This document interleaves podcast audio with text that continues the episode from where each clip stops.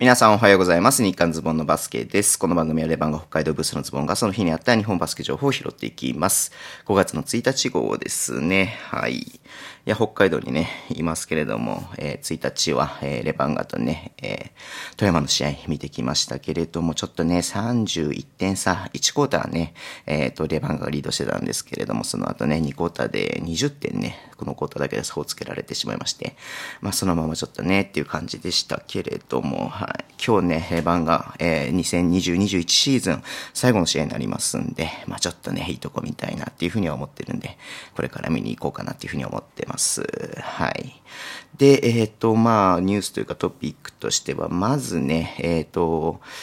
その富山が、はい、これで CS 進出が決定ということが決まりました。まあね、レバンガに、残り残ってるね、レバンガの2試合を、いずれも、えー、いずれも、いずれかね、勝利するか、もしくはね、アルバルクが残ってる4試合でね、えー、1試合、いっぱいすれば、いっぱいでもすればね、えー、富山の CS 進出が決まったんですけれども、まあ、ね、えー、富山も勝ちましたし、まあ、アルバルクもね、千葉に負けてしまったので、これでね、えー、と、富山がワイルドカード枠で、えー、行くということが決まりましたね。うん。はい。まあ、おめでとうございます、富山のファンの方ね。まあ、勝ってね、えー、決められたってことは良かったんじゃないのかなっていうふうには思いますんで、うん。まあ、頑張ってほしいね。はい。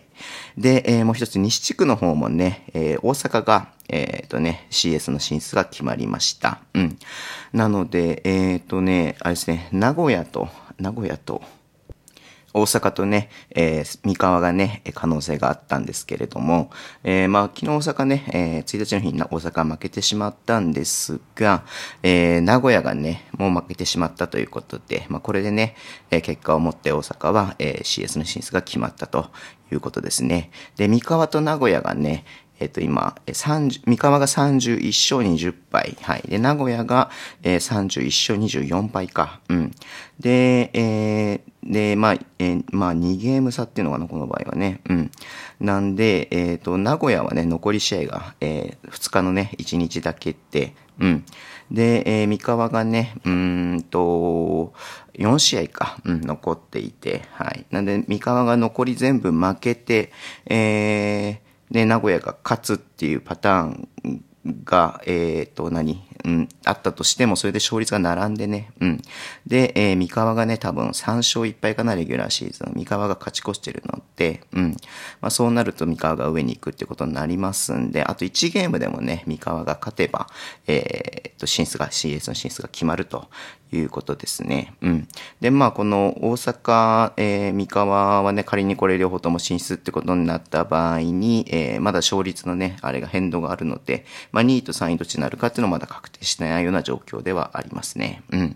はい。ということで、まあ本当にね、まあレバンガは今節が最終節ですし、えー、っとね、他の試合も延期残、ね、なってた試合が残ってたりとかもしますけれども、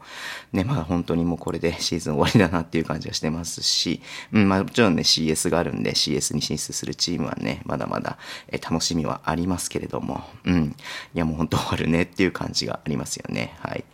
えー、で、もう一つニュースとしまして、ちょっとね、あの、びっくりと言いますか。はい。あ、なんでこんな感じになってんだろうなっていうのをすごい思ったのがですね、はい。えっ、ー、と、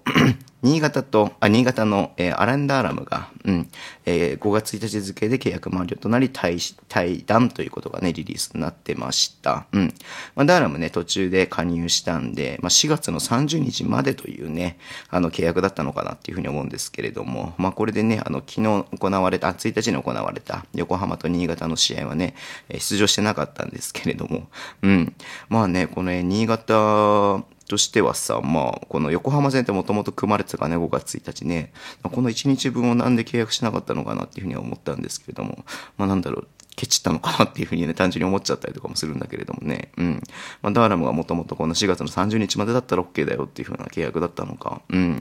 ちょっと謎だなっていうふうに思うんですけれども、まあ、キリはいいけどね。うん。4月の30日までっていうふうにしたもね。ただもう一試合あるんだからさ、いやその分入れとかないとなんかあれだなっていうふうにはね、ちょっとね、思ったりとかしたんですけど、まあ、今節かね、まあ、加入段階で、うん、まあ、どうなんだね、CS ってことは考えてなかったのかわからないですけれどもね、仮にね、あの、CS 争いとかしたら、このね、最終戦っていうのはすごく大事だったと思いますし、うん、まあ、降格がないんでね、うん、まあ、その辺は、まあ、いっか、みたいな感じだったのかわからないですけれども、うん。で、まあ、リリース読む限りね、まあ、一応その5月1日付で、えー、対談ですっていうことだけで、なんでこういう変則的な、うん、あのー、ね、あの、契約だったのかなっていうのはちょっと、謎ではあるんですけれども、はい、えー、気になるなという、はい、えーまあ気になるなっていう感じではあったんですけどね。まあ一応なんだろうな。うん。本人のコメントだと家族と話し合い半年以上も会えていないこともあり家族のもとへ帰るという決断に至りました。うん。